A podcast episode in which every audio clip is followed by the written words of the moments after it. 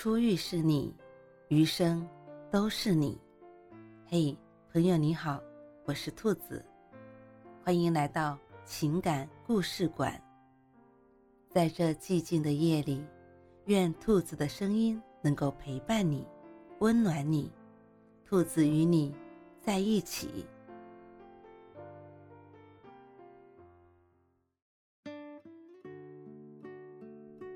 爱在心头，土味至上。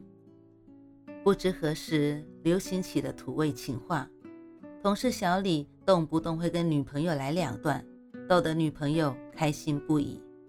小李有时候忙，说话难免带点敷衍，女朋友起了高声说：“你是不是不想和我聊天？”连我们隔壁几个工位都听得清清楚楚。小李一听，女朋友有点不高兴了，忙说。怎么会呢？莫文蔚的阴天，孙燕姿的雨天，周杰伦的晴天，都不如你和我聊天。一句话把女朋友逗得眉开眼笑，两人开始讨论晚饭要吃什么。看人家蜜里调油，我觉得心里发痒。我和老婆都不是细腻的人，也不怎么卿卿我我。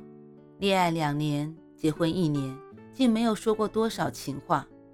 我跃跃欲试。想着找一些土味情话哄老婆开心一下。下班回到家时，老婆包好了饺子，正在厨房准备煮饺子。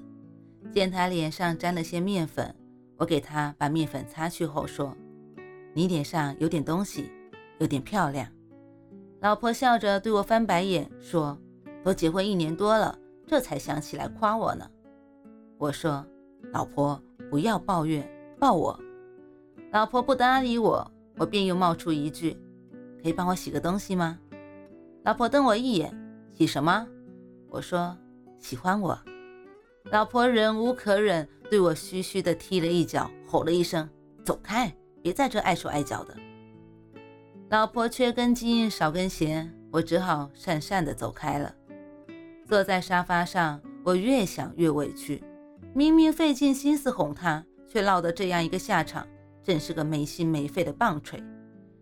吃饭时，老婆见我不高兴，开始数落我：“怎么，你还不乐意啦？你有这贫嘴的功夫，还不如去洗两件衣服。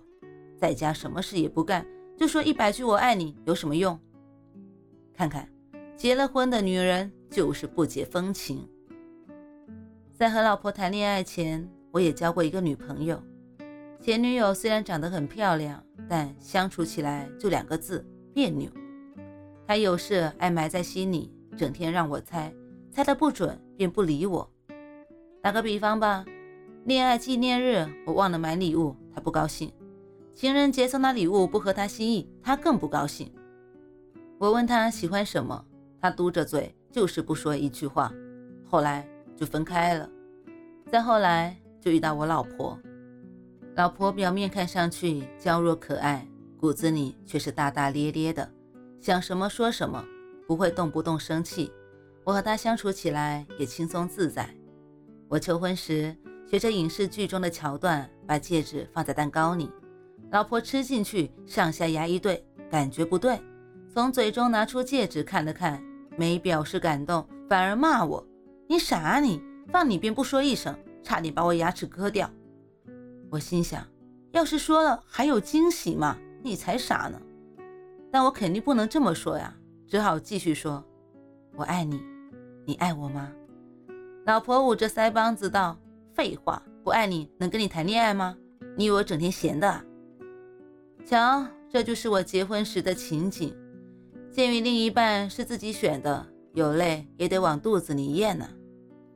结婚后的一天，我走在街上，一不小心被车压到小脚趾，进了医院。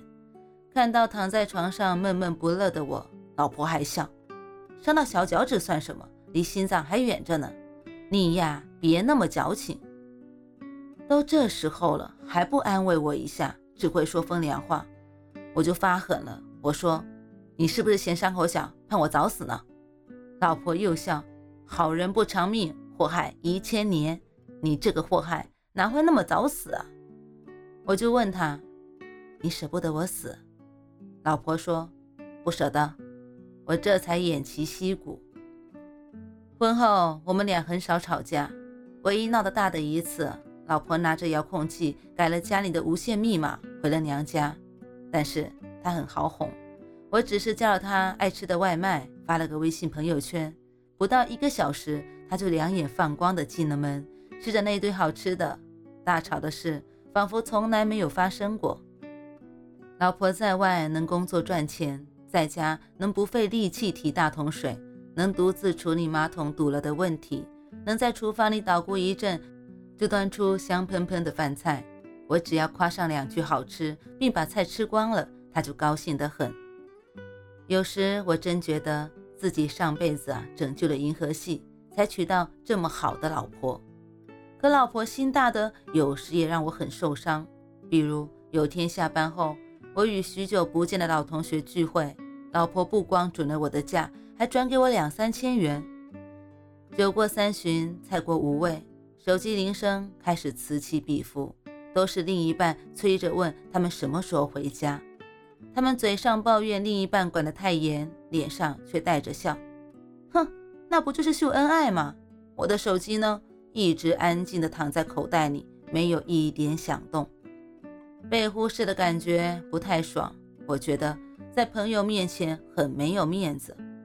借口上洗手间，打电话质问老婆。我说：“你为什么不查岗？不问我什么时候回家？你不关心我吗？不在乎我？”老婆说：“你们同学聚会，我打电话给你，不打扰你们吗？”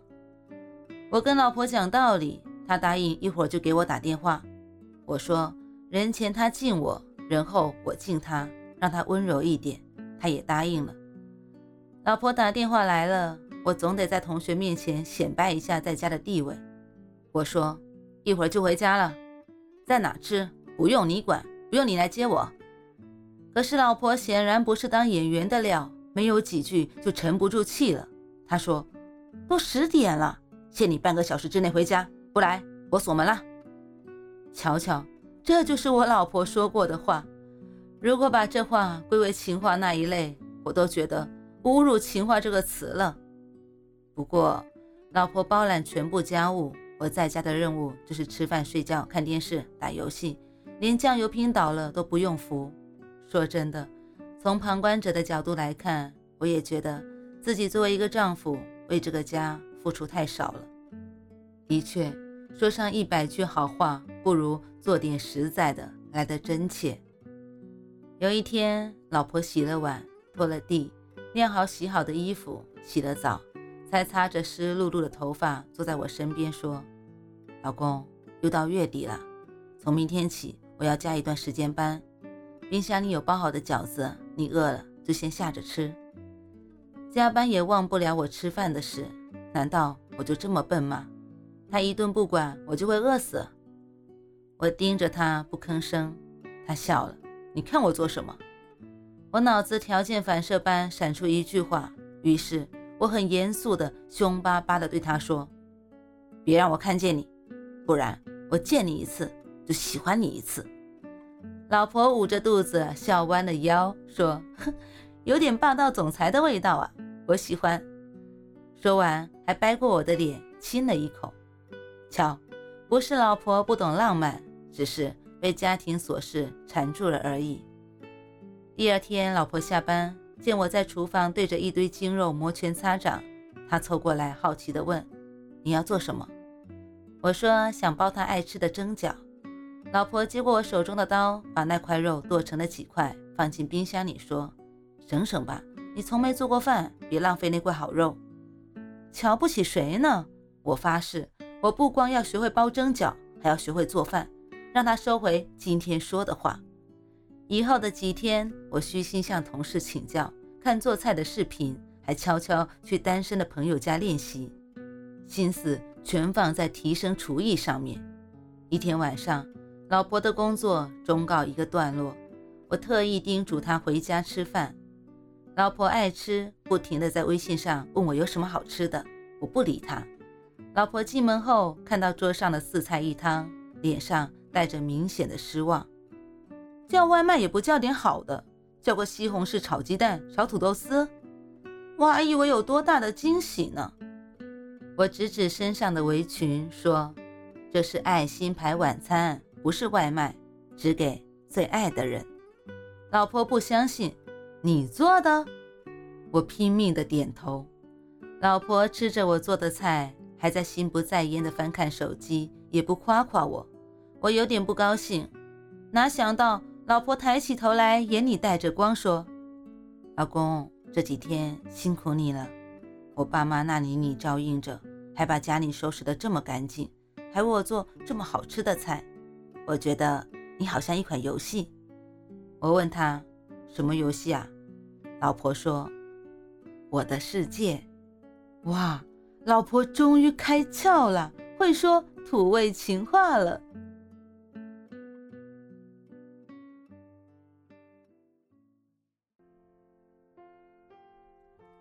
晚安，正在听故事的你。如果你还是睡不着，可以来直播间和兔子聊聊天，也许兔子能哄你入眠呢。每晚十点，兔子都会在直播间等你，只为和你道一声晚安，好梦。